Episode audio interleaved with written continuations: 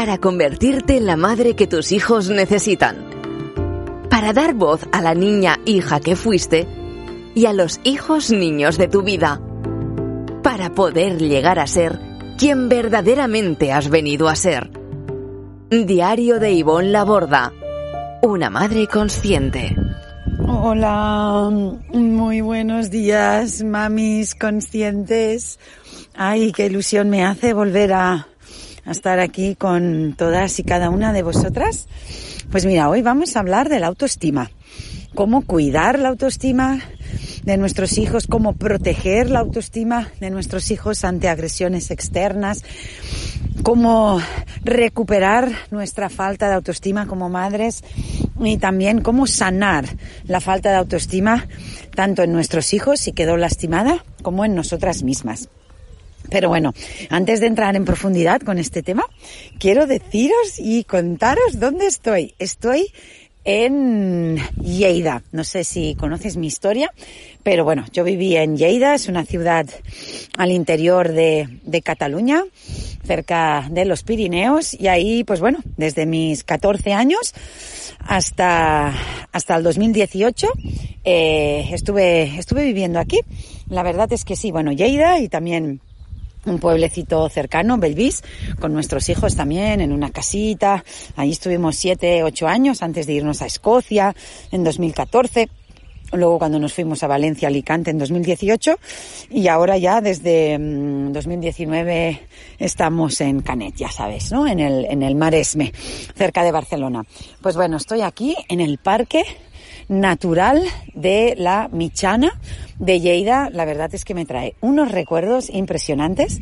Hemos venido a pasar estos días de Semana Santa y Naikari, nuestra hija menor, dijo, quiero ir a la Michana antes de irnos mañana por la tarde, mami, por favor, por favor. Entonces, pues bueno, te estoy grabando esto, es domingo, ¿eh? Y ya sé que tú lo estás escuchando en, en lunes. Y pues nada, ahora empiezo, pero quería que, que sepas, no sé si se oyen los pajaritos, a ver. ¿Oyes? No sé ¿eh? si se puede oír, pero estamos aquí. Es, muy bonito. Me ha apartado un poco, que hay aquí la típica zona así un poquito más infantil, ¿no? De, con cositas de madera, con caminos interiores para, para las bicis, con tirolinas y así. Me ha apartado un poquito para que, para que no haya tanto ruido. Bueno, vamos al tema, que si no me emociono hablando de Lleida, que me trae muchos recuerdos, mucha nostalgia. Ay, tal, no sé, he pasado tantos, tantas, tantas vivencias aquí, de soltera, con Andreu, de trabajo, cuando fui profe, con los hijos, que venir aquí siempre, no sé cómo decirlo, ¿no? Siempre es, es algo muy emotivo, sí, sí, muy emocionante. Bueno, vamos a hablar de la autoestima. ¿Qué es la autoestima? La autoestima realmente eh, la podemos definir de muchísimas, muchísimas maneras. Incluso la propia palabra ya lo dice, autoestima. Me estimo, me quiero, me valoro, me, me todo, ¿no? Entonces, ¿qué pasa que no nos valoramos? Porque si es tan fácil, pues yo me quiero, me valoro, me tengo en cuenta, me valido, me nombro y ya está. ¿Qué, qué, por, qué, ¿Por qué me cuesta tanto hacer esto, no? Entonces, realmente eh, lo que más nos impide, ¿no? Eh, estar conectados con nuestro verdadero ser esencial, sentirme conectada, feliz, segura, es el mensaje que yo recibí en mi propia infancia, el mensaje que yo recibí en mi propia adolescencia, ese patrón y lo que yo me he creído, ese no valgo, no merezco, no pertenezco, no soy suficiente, en esto no soy suficientemente buena, entonces pierdo la autoestima. Muchos pensamos, hoy no, la autoestima es algo que hay que fomentar, es algo que hay que crear, es algo como, como si naciéramos sin autoestima. Y, y la verdad que no es así. Y vamos a ver por qué no es así. Autoestima es algo que viene del diseño, viene desde lo biológico, desde lo natural, desde, desde, desde las entrañas, ¿no? Es como que está en nuestro programa interno. ¿Por qué? ¿Qué, qué, qué definición podríamos dar por autoestima? Yo, yo, te voy a dar mi definición. Y mi definición, ¿no? Así, a grosso modo, sería, para mí la autoestima es estar total y absolutamente conectados con nuestras propias necesidades y no solo identificarlas y sentirlas, sino defenderlas y hasta pedirlas. Eso es autoestima, ¿no? Me siento así, necesito esto y lo demuestro. Y para demostrar que realmente nacemos con autoestima, nacemos conectados con nuestro verdadero ser esencial, nacemos con seguridad interna, miremos un bebé. ¿Qué bebé no llora cuando siente malestar, o está separado de su madre, o tiene hambre, o necesita abrazos, o tiene frío, o tiene calor, o le molesta la etiqueta del pantalón que le acaban de poner, o está mojado, o se ha hecho pipi o caca y le roza algo.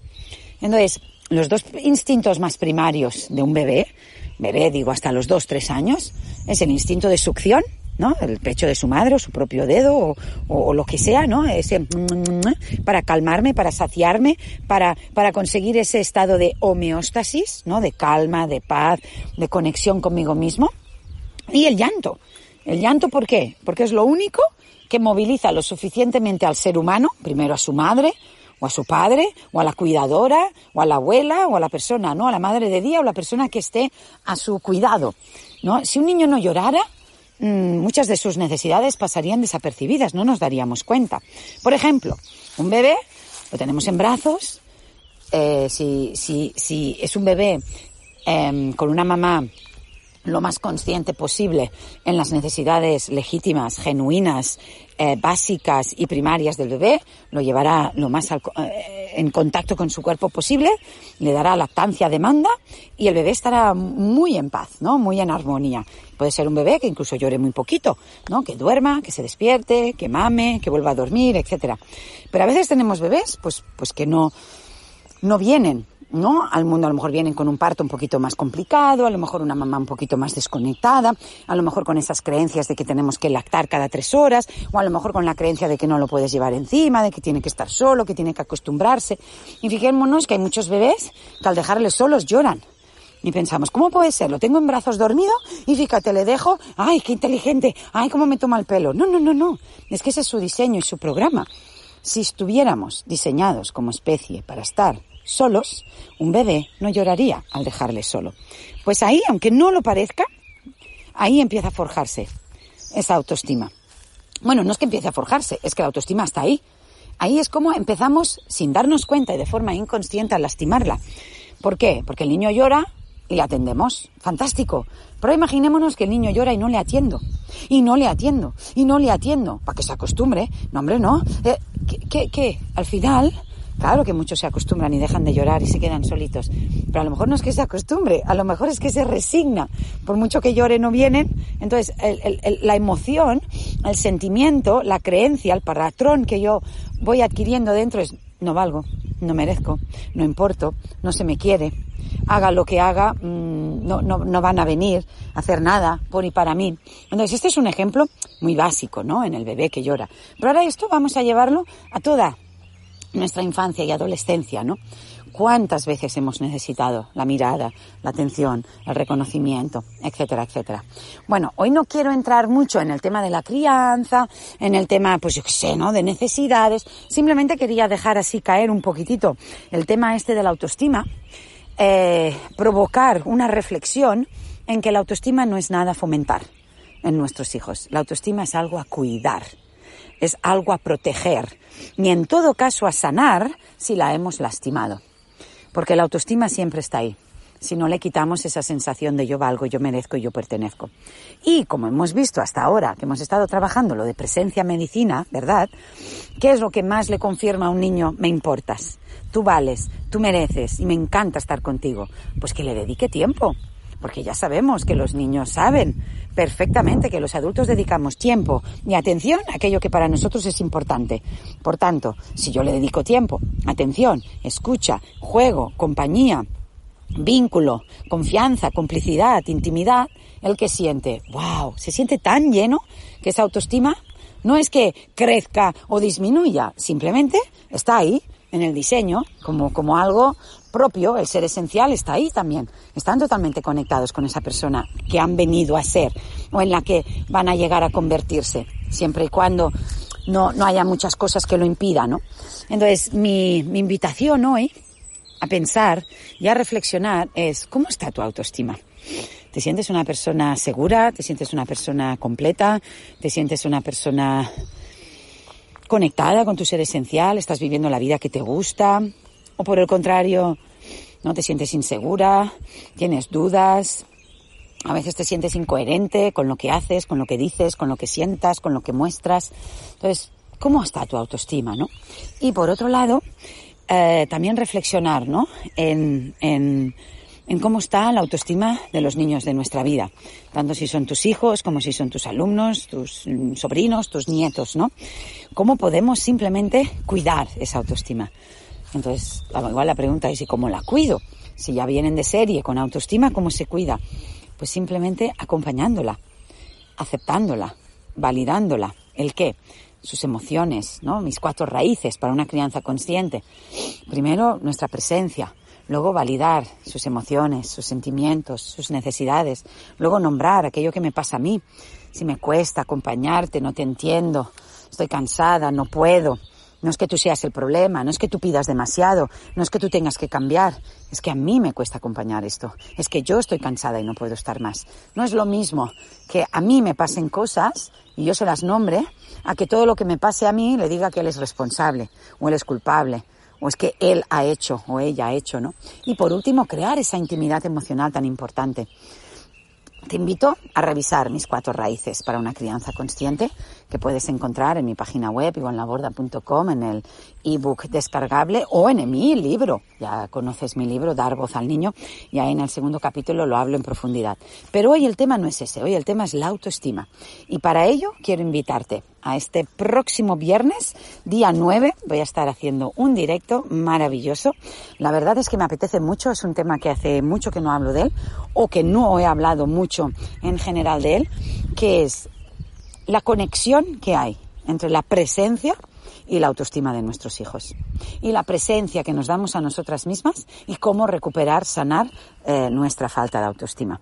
Por tanto, este próximo viernes, 9 eh, de abril, como siempre a las 10 de la noche hora en España, estaré en mis tres redes, en Instagram, la, arroba Ivonne Laborda, en Facebook, la fanpage Ivonne Laborda, y en mi canal de YouTube, Ivonne Laborda hablándote sobre la importancia de la autoestima, cómo cuidarla, protegerla, recuperarla e incluso sanarla. Pero eso no es todo. También te estaré presentando un monográfico porque, bueno, después de toda esta experiencia que hemos estado viviendo de presencia medicina, hemos recibido, pues bueno, como siempre, ¿no? Muchos comentarios, muchas preguntas, muchos agradecimientos, pero también un poquito este de sí, sí, sí, pero es que me cuesta mucho. Sí, sí, sí, pero ¿por qué me cuesta tanto la presencia? Sí, sí, sí, pero es que mi hijo aún se siente así, se siente así, tal. Entonces, pues bueno, voy a hacer algo que no he hecho nunca todavía, porque sí que tengo talleres, cursos y cositas, pero monográfico no, no había no había hecho ninguno. Y en el directo te lo voy a contar, a explicar qué es esto del monográfico y quizás el próximo lunes, en el próximo podcast, también, también hable de ello. Pues nada, aquí te dejo con un gran abrazo desde Lleida, la Michana, y con esta reflexión sobre el autoestima. Muchísimas gracias por estar aquí, por acompañarme. Me encantará que me dejes un comentario sobre, pues bueno, esta, estas reflexiones, ¿no? Cómo las sientes, cómo te llegan, em, cómo está tu autoestima, cómo está la autoestima de tus hijos. A lo mejor incluso me puedes contar qué es lo que harás esta tarde o qué es lo que harás mañana, ¿no? Para revisar tu grado de autoestima, para cuidar más y mejor y proteger la de tus hijos. Y también comparte, comparte este podcast en los grupos de WhatsApp, eh, por correo, bueno, no sé, en las listas, en, en cualquier sitio que tú creas, ¿no? Que haya niños, adultos que se relacionan con niños, porque la autoestima fuerte, sana, con la que realmente nacen es lo que verdaderamente y únicamente les va a permitir llegar a ser quienes verdaderamente han venido a ser. Pues nada, te leo en los comentarios y comparte si crees que puede ayudar o aportar valor a otras personas. Te quiero y nos vemos la semana que viene. Chao.